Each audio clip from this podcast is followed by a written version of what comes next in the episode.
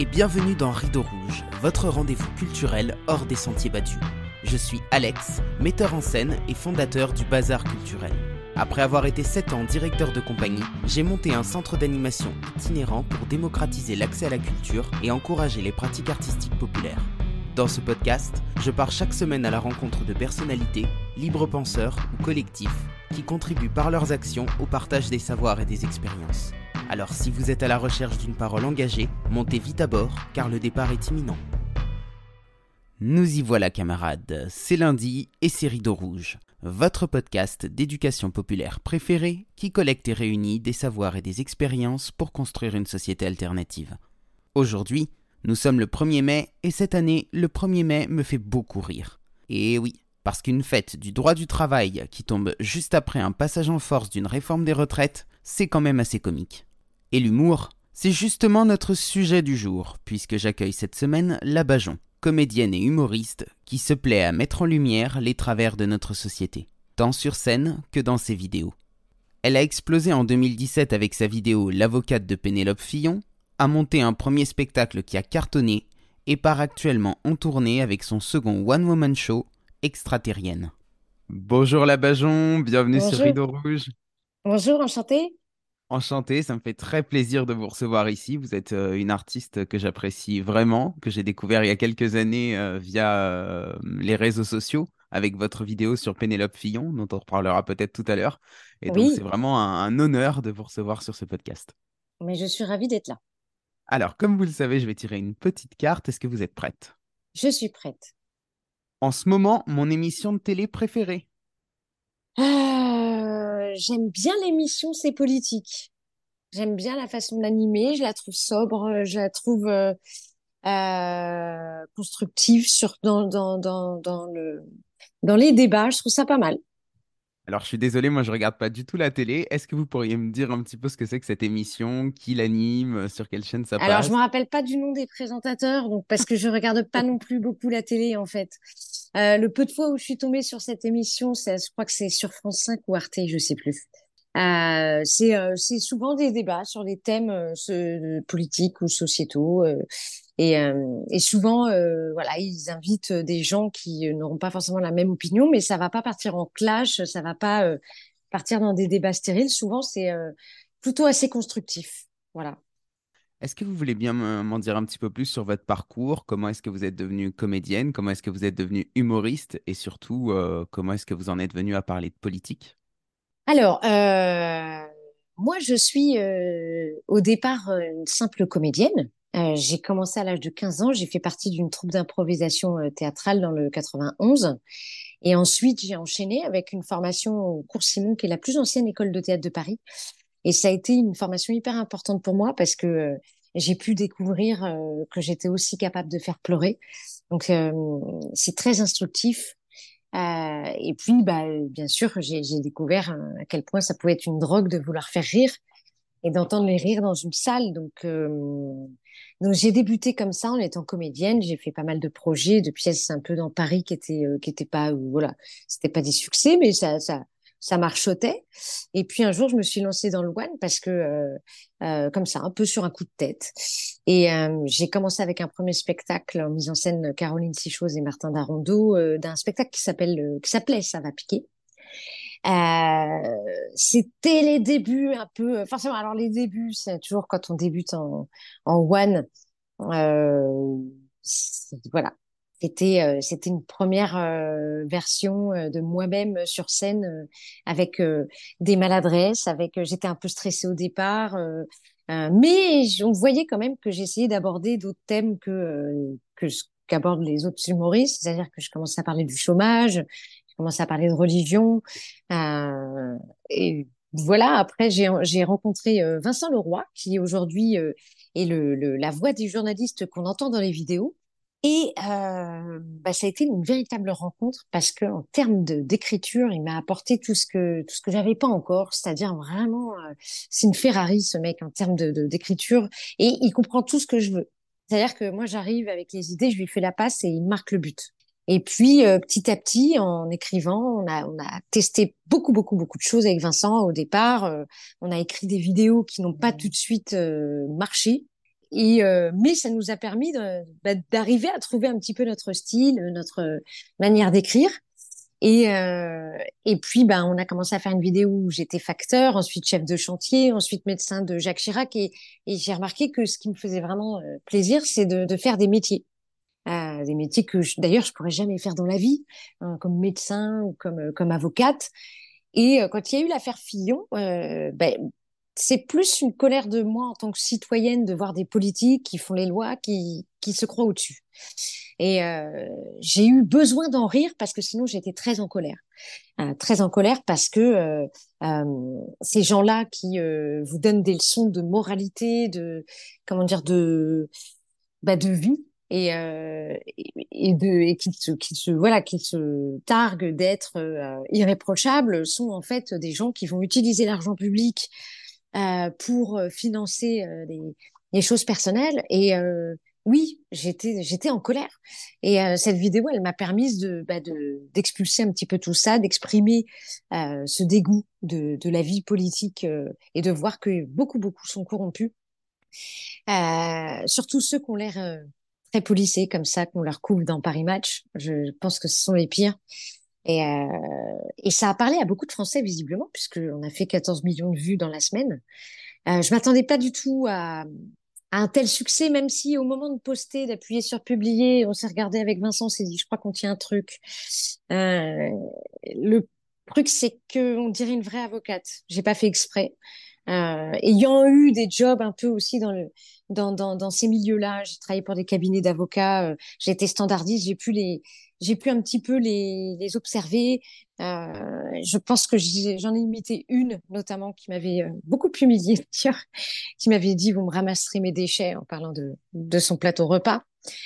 Et euh, cette dame ne m'aimait pas beaucoup, voilà. Et euh, enfin, je sais pas si c'était personnel ou si c'était dû à ma fonction de standardiste qu'elle méprisait.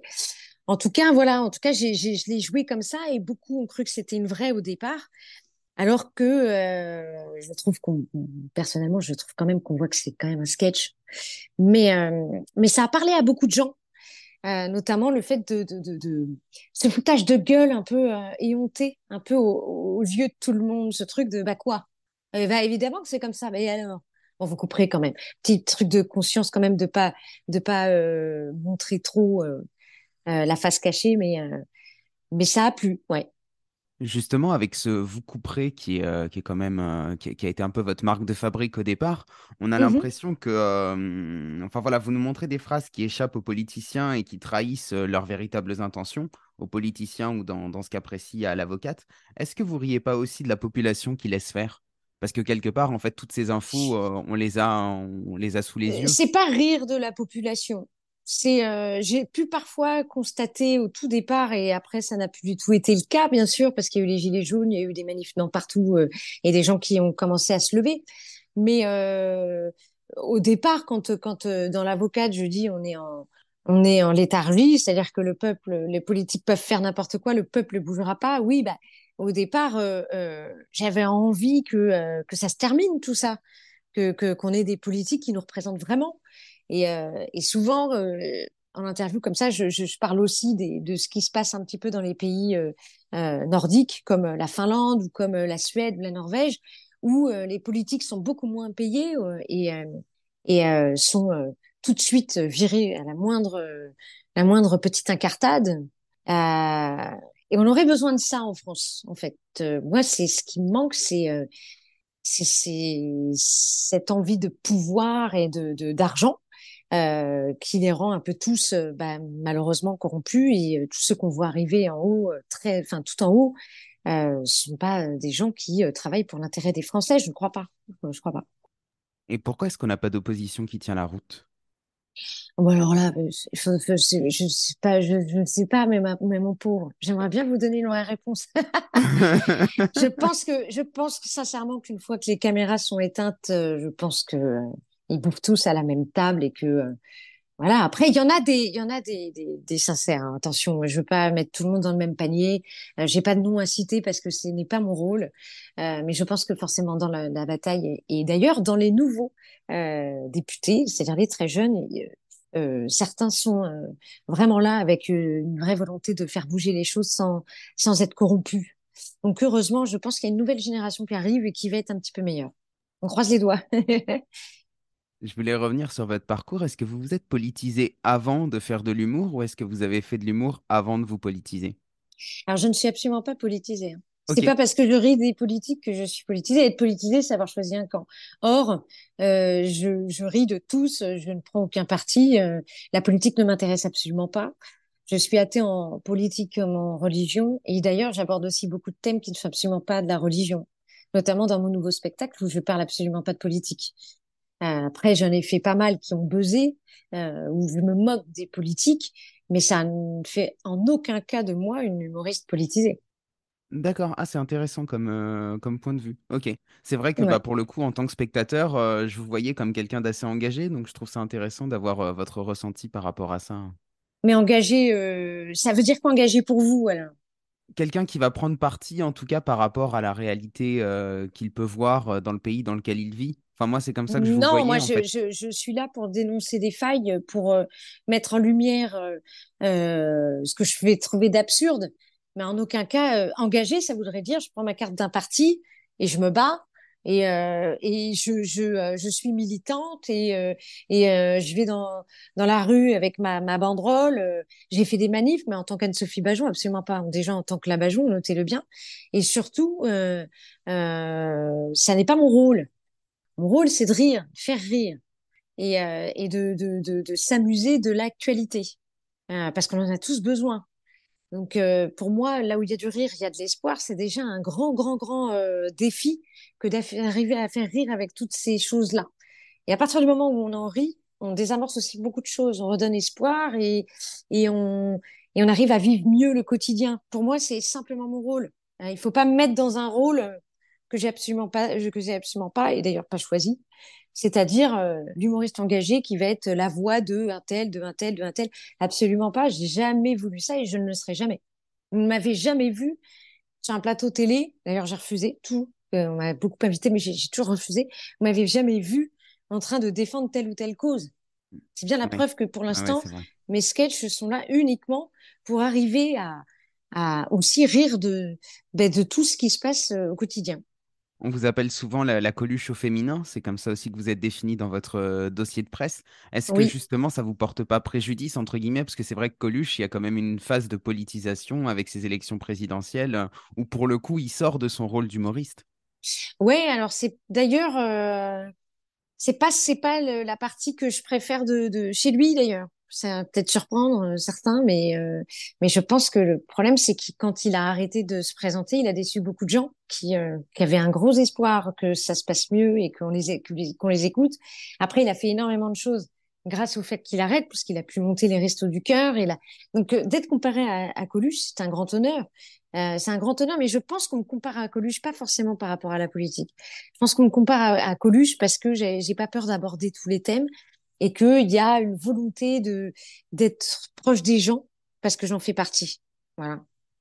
vos spectacles, du coup, si vous, vous n'êtes pas politisé, est-ce qu'ils peuvent s'adresser également à des gens qui sont novices en la matière, qui n'y connaissent rien en politique? Bah oui, puisque je vous dis, dans mon spectacle, je parle pas de politique. En fait. J'ai pas vu le nouveau. ah voilà. Non, non, dans mon spectacle, je parle pas du tout de politique. Euh, je, je, j'ai pris une autre voie parce qu'au bout d'un moment, en fait, j'aime pas faire toujours la même chose, moi. Sinon, en fait, je m'ennuie. Et euh, souvent, il y a des gens qui me demandent, bah alors, est-ce qu'il y a l'avocate dans le nouveau spectacle? Je dis, bah non. Et euh, il y en a qui peuvent être déçus, mais en même temps, ces mêmes personnes-là sont les premières à, qui vont être, euh, qui vont euh, justement aller se plaindre parce que parce que je fais toujours la même chose. Donc j'ai décidé de surprendre, de me surprendre aussi moi-même parce que j'aime bien partir dans autre chose. on m'a déjà vu dans ce truc-là Maintenant, on me voit dans autre chose. Je m'attaque à ceux qui ont plus de pouvoir d'ailleurs dans, ce spectacle. Je m'attaque à, des grosses multinationales. Je m'attaque à, à, des thèmes qui nous concernent tous, nous les humains, comme euh, l'écologie, comme l'amour, comme euh, euh, la, paix, la paix dans le monde, la guerre et tout ça. Je, parle de thèmes qui vont être beaucoup plus euh, universels, on va dire. Et ça me fait du bien aussi de faire autre chose. Vous disiez tout à l'heure que ce qui avait fonctionné avec votre vidéo sur Pénélope Fillon, c'était justement le, fait qu'on y retrouvait du vécu, ce côté un peu l'avocate, on a l'impression que c'est une vraie avocate. Est-ce que du coup, vous vous êtes resservi de ça justement dans votre nouveau spectacle? Est-ce que est-ce qu'il y a du vécu dans, ces personnages que, vous transposez dans Extraterrienne? Euh, bah, par exemple, quand je, j'interprète Mamie Bajon dans, dans, dans, le nouveau spectacle, c'est une vieille dame euh, acariâtre, misanthrope, euh, antisémite, euh, homophobe, raciste. c'est un personnage au départ quand on l'a écrit qui me faisait un petit peu peur parce que j'avais peur de j'avais peur de d'interpréter une grand-mère parce que parce que ça a déjà été beaucoup fait, qu'on tombe très vite dans la caricature et c'est drôle parce que ce personnage a été une vraie révélation. Euh, il y a des persos comme ça qui sont euh, pour moi euh, assez simples à interpréter, qui viennent tout de suite dans la seconde, comme l'avocate, comme euh, bah, comme la grand-mère. Peut-être parce que il y a un petit peu de ma grand-mère dedans, parce qu'il y a des, des grand-mères que j'ai pu observer. Je saurais pas vous dire, mais oui, forcément. De toute façon, à partir du moment où on est comédienne, on se sert de ce qu'on a déjà vu, de ce qu'on a déjà vécu et de ce qu'on a observé, de de, de ce qu'on a vu aussi dans des films, dans ce qu'on a lu dans les livres. Donc euh, forcément, euh, oui, je m'inspire de tout ce que je vois euh, autour de moi. Et cette grand-mère, je l'aime parce que elle peut tout dire. Vu qu'elle est vieille, c'est souvent on pardonne un peu aux personnes âgées de, de, dépasser les limites. Et ce personnage, il est là pour rappeler que on vient tous de la même particule et que souvent les gens qui rejettent d'autres personnes à cause de leur couleur sont souvent des gens assez seuls qui ont vécu une exclusion, qui euh, et euh, voilà, c'est euh, ce personnage me tient beaucoup à cœur pour ça, pour rappeler des valeurs universelles. Et dans ce spectacle, c'est vraiment ça, c'est rappeler qu'on vient tous du même endroit, qu'on a tous la même origine et rappeler aussi que on nous a fait beaucoup culpabiliser ces dernières années en nous disant bah, vous avez bousillé la terre, vous avez vous, roulez à l'essence, vous vous chauffez trop. Euh, c'est aussi pour rappeler que bah, on fait aussi des choses bien et que ça, on ne le dit pas assez, on se le dit pas assez. Je vais vous poser une question difficile maintenant. Est-ce qu'on peut rire de ah. tout? Ah. C'est pas une question difficile, tout le monde me la pose. je sais, mais je l'ai euh, tellement entendu et j'ai tellement entendu euh, des réponses aussi, mais qui étaient horribles. ouais. Est-ce que quelqu'un qui rit de tout, c'est quelqu'un qui est sain d'esprit déjà? Est-ce que vous riez de tout dans la vie? Est-ce que vous allez rire? Est-ce que je vais rire de la porte qu'elle a? Quelqu'un qui rit de tout, c'est quelqu'un qui a pas qui a pas de raison, qui a pas de qui a pas toute sa tête. Donc euh, on peut rire de tout, mais en étant fou.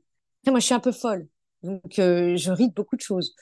Il y a des choses qui me font pas rire, et donc je vais pas en rire. Voilà. Ok, j'aime bien cette réponse. ok. Et est-ce que rire des abus de pouvoir, c'est pas en partie les cautionner? Vous voyez, parfois on parle de, tout ce qui pourrait être opposition contrôlée, du fait de, de faire un petit peu le jeu du pouvoir en, parlant de ce qu'ils font. Est-ce que, euh, est-ce que ça sert la critique ou est-ce que ça dessert la critique? Mais en fait, je peux pas me poser cette question parce que sinon je fais plus rien. Sinon, dans ces cas-là, alors euh, si à partir du moment où on est un petit peu critique envers le pouvoir ou envers l'opposition d'ailleurs, parce que je suis critique envers tout le monde, euh, si à partir du moment où euh, tout monde décrète que ça, les sert, dans ces cas-là, on fait plus que des, des sketchs sur les iPhones.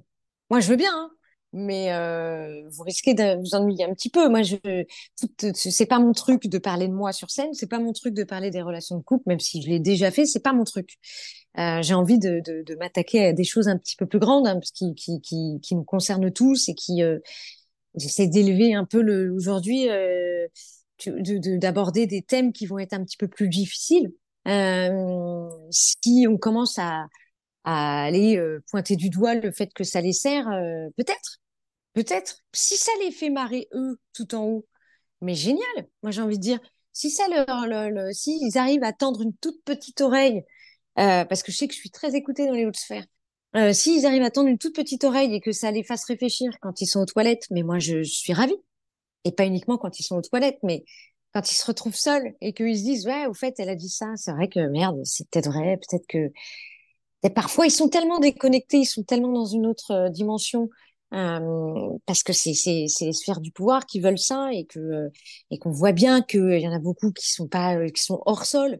Et je parle pas uniquement du gouvernement je parle de tous à force d'être entre eux et d'être euh, d'être avec des, des, des, avantages considérables, euh, tu, tu, tu n'es plus proche du peuple. C'est logique. Si un sketch peut arriver jusqu'à leurs oreilles et peut euh, éventuellement leur faire prendre conscience de certaines choses, même si au final peut-être que ça leur sert, bah, ce sera déjà ça, quoi. Est-ce que certains ont essayé de vous approcher? Euh, Oui, je citerai pas de nom parce que parce que, mais je, oui, oui, bien sûr sans dire de nom, est-ce que, enfin, comment est-ce que vous avez réagi? Bien, j'aurais euh, gentiment dit que je préférais rester euh, euh, libre et ne pas m'afficher auprès de qui que ce soit parce que ma liberté, c'est de tous les critiquer. Donc, à partir du moment où je m'affiche avec un, seul, bah, le, la prise de position, elle est là. Et, et après, pour les critiquer, je dis, bah oui, bah, tu t'es affiché avec lui, donc pourquoi tu critiques? Donc non, en fait. Et euh, y, a certains humoristes d'ailleurs, tous ceux qui se sont affichés avec des politiques euh, l'ont amèrement regretté. Comme il y en a aucun non plus qui me fait envie, ça tombe. Enfin, c'est assez facile de leur dire non. Voilà. Comment se produisent vos spectacles? Est-ce que c'est vous qui les financez? Est-ce que vous avez une société de production privée? Est-ce que vous touchez des subventions publiques? Ah non, je touche aucune subvention. non, euh, je, je m'autoproduis. J'ai avec ma société de production qui s'appelle Sans déconner production. Et je travaille avec Gaia Prod. Et euh, je dis une connerie parce que j'ai euh, réussi à avoir des aides euh, pour financer 15%, je crois, je sais plus, de mes dépenses. et je ne sais plus comment ça s'appelle, je crois que ça s'appelle le CNC. Et là, j'ai réussi à les obtenir, ce qui fait que ça va me permettre de pouvoir payer mon attaché de presse, par exemple. ça m'aide à faire de la communication. Est-ce que pour toucher plus de gens, vous avez déjà pensé à jouer dans la rue? Ah, j'ai déjà fait. J'ai déjà fait. Euh, c'est pas facile. c'est pas facile. Euh, euh, moi, je suis une amoureuse des théâtres. Hein.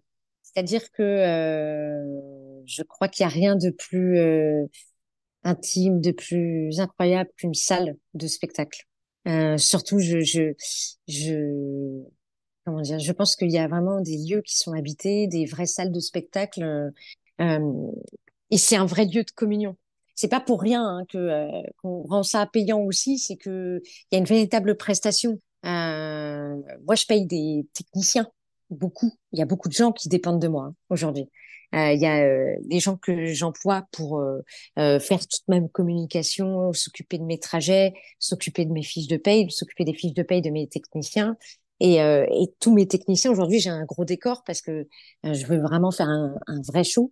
Et, euh, et aujourd'hui, euh, bah, le spectacle, c'est euh, c'est aussi ça. C'est une véritable troupe.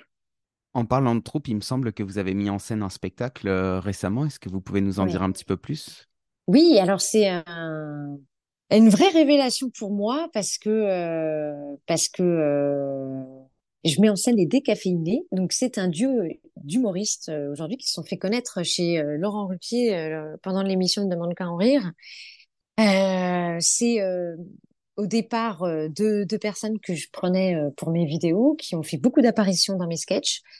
Et comme j'aime beaucoup ce qu'ils font et leur nature comique, aujourd'hui je les mets en scène dans un spectacle qui s'appelle Les deux derniers amis du monde. Et au départ j'avais un petit peu peur parce que la mise en scène j'avais jamais fait. Donc on les a aidés à coécrire le spectacle et on les met en scène avec Vincent et euh, j'ai pris vraiment beaucoup beaucoup de plaisir à les diriger, euh, à les aider à, à, faire évoluer le spectacle. Et on travaille encore dessus d'ailleurs. Hein. Ils sont en tournée dans toute la France et euh, point virgule à Paris. Donc euh, oui, c'est une vraie collaboration et euh, et voilà, je conseille tout le monde d'aller les voir parce qu'ils ont un spectacle qui est vraiment très très très drôle. C'est un vrai bonbon.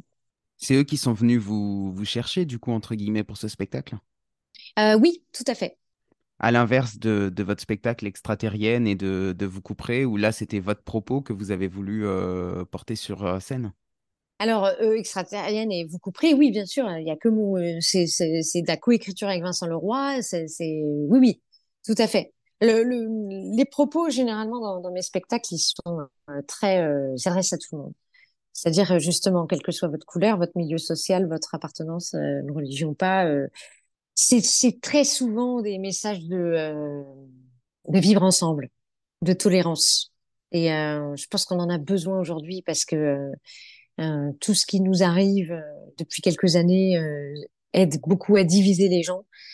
Euh, j'aime, j'aime que l'art et, euh, et le, le, spectacle vivant aide à, à faire que on se retrouve tous dans une salle. On est tous là pour communier ensemble, pour rire ensemble. Euh, le temps de, de, du spectacle et ça c'est euh, c'est incroyable parce que derrière un écran les gens sont souvent virulents sont souvent euh, assez agressifs et dans une salle de spectacle il y a une il y a une ouverture d'esprit qui se fait vraiment est-ce qu'il y a une maxime qui régit votre vie? J'aime beaucoup tout ce qui ne te tue pas te rend plus fort de Nietzsche euh, et puis euh, il y a une phrase que j'oublierai jamais que Florence Foresti m'a dite euh, quand j'avais trois mois dans les pattes en termes de, de, scène, et où elle m'a dit il faut que tu y crois à 400% parce que personne d'autre n'y croira à ta place. Et ça souvent je me suis rappelée parce que ça m'a permis de, de, de continuer, de me relever dans les moments les plus durs. Trop bien. On s'approche de la fin de cet entretien. Avant que je vous pose la dernière question, est-ce qu'il y a une question que je ne vous ai pas posée à laquelle vous aimeriez répondre? Euh, Non, c'était assez complet. Je trouve ça très bien.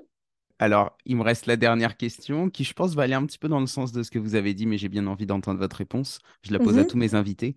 Si vous aviez le pouvoir de changer le monde, si vous aviez une baguette magique, par quoi est-ce que vous commenceriez? Ah, euh, je donnerais, euh, je donnerais le sourire à tout le monde. Ok, j'aime bien. ok, voilà. super. Eh ben, merci beaucoup, la Bajon. Merci, c'était un vrai plaisir. À bientôt. À bientôt. Et voilà, c'est déjà fini. Je vous livre sans plus attendre les trois pépites que je retiens de cet échange.